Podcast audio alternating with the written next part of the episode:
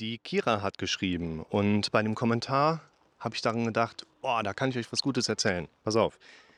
Hallo Lukas, vielen Dank für die vielen hilfreichen Videos. Tatsächlich sind regelmäßig Dinge dabei, die ich selbst versuche, in meinem Veränderungsprozess mit einzubauen. Was ich sowohl meinem Arzt als auch Therapeuten erklären musste, erläuterst du in diesem Video. Ein negatives Gefühl ist nicht allein veränderbar, wenn ich ausreichend Wissen über die Unangemessenheit des negativen Gefühls in bestimmten Situationen habe. Das heißt, nur weil ich beispielsweise weiß, dass das negative Gefühl in der Situation falsch ist und ich mich glücklich und positiv gestimmt fühlen müsste, fühle ich mich dennoch nicht gut. Auch meinem Therapeuten musste ich erklären, dass mein logisch denkendes Gehirn natürlich weiß, dass der immer wieder aufkommende Gedanke oder die Befürchtung falsch ist. Dennoch lässt er sich nicht durch dieses Wissen einfach abstellen. Warum musste ich das erst erklären, damit er mich versteht? Du dieses Phänomen aber kennst. Danke nochmals für die gewinnbringenden Videos. Die Kira, die spricht ja was ganz Interessantes an, nämlich Wissen versus Denken. Da habe ich auch mal ein Video zu gemacht. Wissen versus Denken, was hilft uns bei der Angst, wo es um die Verständnisfrage geht, wo ich verstehen darf, das Verständnis alleine halt nicht ausreicht. Die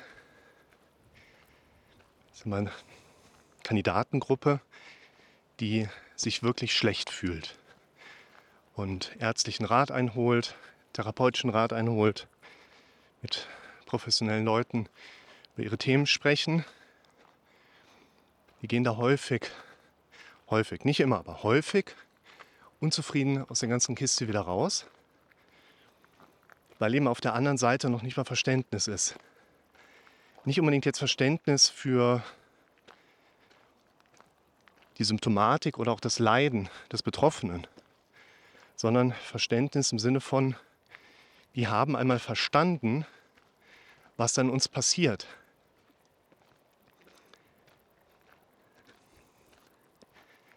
Es ist wichtig, dass wir mit den einerseits medizinischen Faktoren arbeiten, an derer ich mich ja eigentlich immer bewege. Heute Morgen Kommentar unter den Videos zum Thema Heilpraktiker werden gefunden, wo jemand geschrieben hat, die Scheinpsychotherapeuten machen den Heilpraktiker für Psychotherapie, um ihre okkulten Thesen zu vertreiben. Nicht vertreiben, sondern so zu verteilen. Okay, wenn er das glaubt. Vielleicht ist das ja auch so. Bei mir ist es nicht so. Mir ist immer wichtig, Priorität Nummer eins, dass wir mit einem medizinischen Grundverständnis an die Sachen gehen. Ich denke mir ja nichts aus. Ich gucke mir nur die aktuelle Studienlage an, versuche mich im Bereich der Hirnforschung regelmäßig weiterzubilden. Die meisten Therapeuten da draußen, die machen das nicht. Also nicht, dass sie sich nicht weiterbilden würden, aber das ist ein interessantes Tier. Wahnsinn, guck mal hier. Na, Heuschrecke. Zeig dich mal. Da ist sie.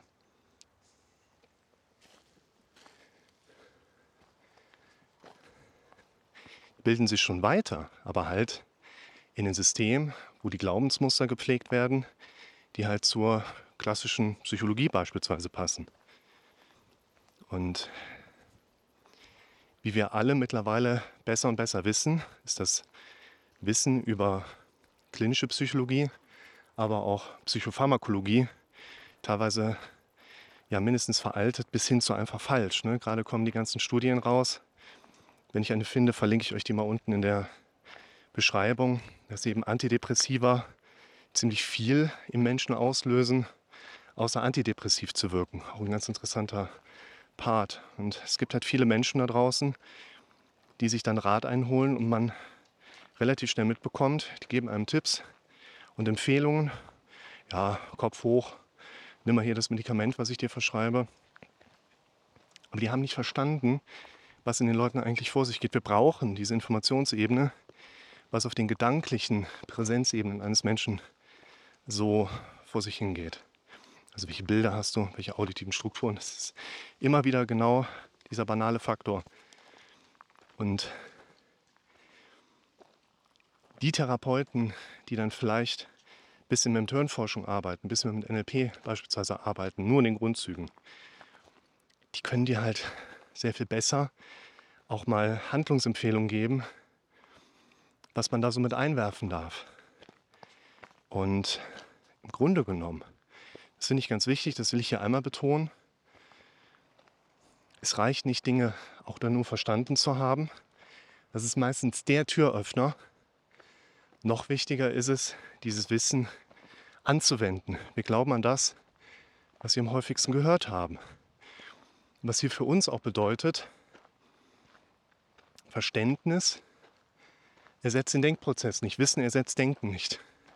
Wir müssen quantitativ immer weiter, Grüezi, quantitativ am Ball bleiben und unser Gehirn dahingehend regelrecht trainieren. Dieses immer wieder anwenden kommt natürlich so ein bisschen darauf an, was dein Thema ist, mit welchen Werkzeugen du da dran gehst. Ist aber etwas, was auch ein Medikament nicht ersetzen wird. Was im Zweifel auch eine Therapie nicht unbedingt ersetzen wird. Wie müsste es von der Seite aus sehen? Wenn ihr ein Werkzeug mitbekommt, dann ist es nicht getan, dass ihr das Werkzeug jetzt kennt. Ihr müsst es anwenden. Und viele Betroffene, die machen was und gehen wieder ins Beobachten rein. Hören sich zu, aber sprechen nicht mit sich selbst. Ich werde das in einem anderen Video noch mal ein bisschen vertiefen. Wir müssen wirklich in das eigene Denken reingehen dass es unsere neue Beschäftigung wird, negative Gedanken zu erkennen, zu unterbrechen und unseren gedanklichen Fokus auf was anderes zu wenden. Und die Kira hatte jetzt so ein bisschen was zu dem Thema der Therapeuten und Ärzte da draußen auch erzählt. Ich habe die Tage mal im Gespräch mit einer Klientin so eine ganz krasse Geschichte eigentlich gehört, wo der Therapeut ihr sagte, können wir nicht mal was Schönes reden? Sie sind sowieso therapieresistent, Ihr Thema ist untherapierbar, dann kann ich doch wenigstens eine schöne Zeit haben. Und dann sagte ich zu der Klientin, meinte doch nicht so im Ernst, Grüezi. Ich dachte doch, das hat er genauso gesagt. Und was man da auch nochmal erklären darf, Grüezi, ist, sobald jemand mit einem approbationsfähigen Therapiemanual, also mit quasi etwas, womit man eine Kassenzulassung erwirken kann, sobald ein solcher Therapeut Kassensitz hat, braucht er sich nicht mehr zu benehmen. Weil er wird immer automatisch genug Patienten finden, kann den Leuten gegenüber quasi sein, wie er möchte. Und deshalb hier würde ich so einen Aspekt wie die Kira aufschnappen.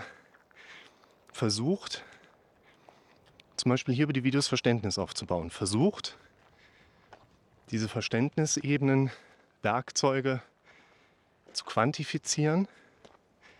Also wirklich auch in euer Tageserleben bewusst damit einzubauen. Und versucht auch, nicht zu sehr in die Richtung zu gehen, dass das euer neues Hobby wird, euch mit diesen Werkzeugen zu beschäftigen. Hatte die Tage ein Klient gefragt, ich mache hier Reframing.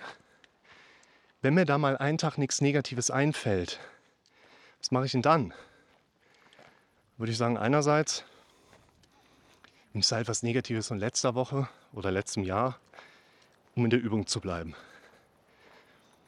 Oder lass die Übung doch mal sein, weil es geht dir doch im Endeffekt nicht besser, weil du diese Übung machst. Es geht dir nicht besser, weil du das Wissen hast. Es geht dir nicht besser, weil du unbedingt die Übung machst.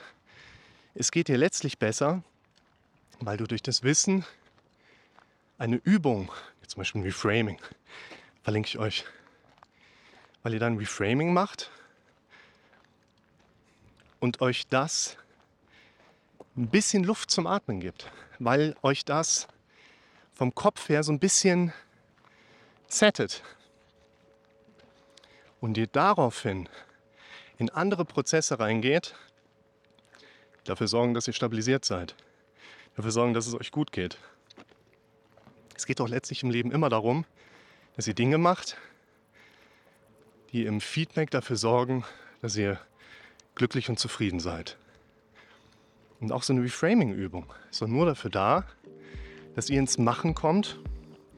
Schwer so ein Knatterding dass ihr irgendwas macht, was euch zufrieden und glücklich macht. Wie zum Beispiel die Berge hochzuklettern.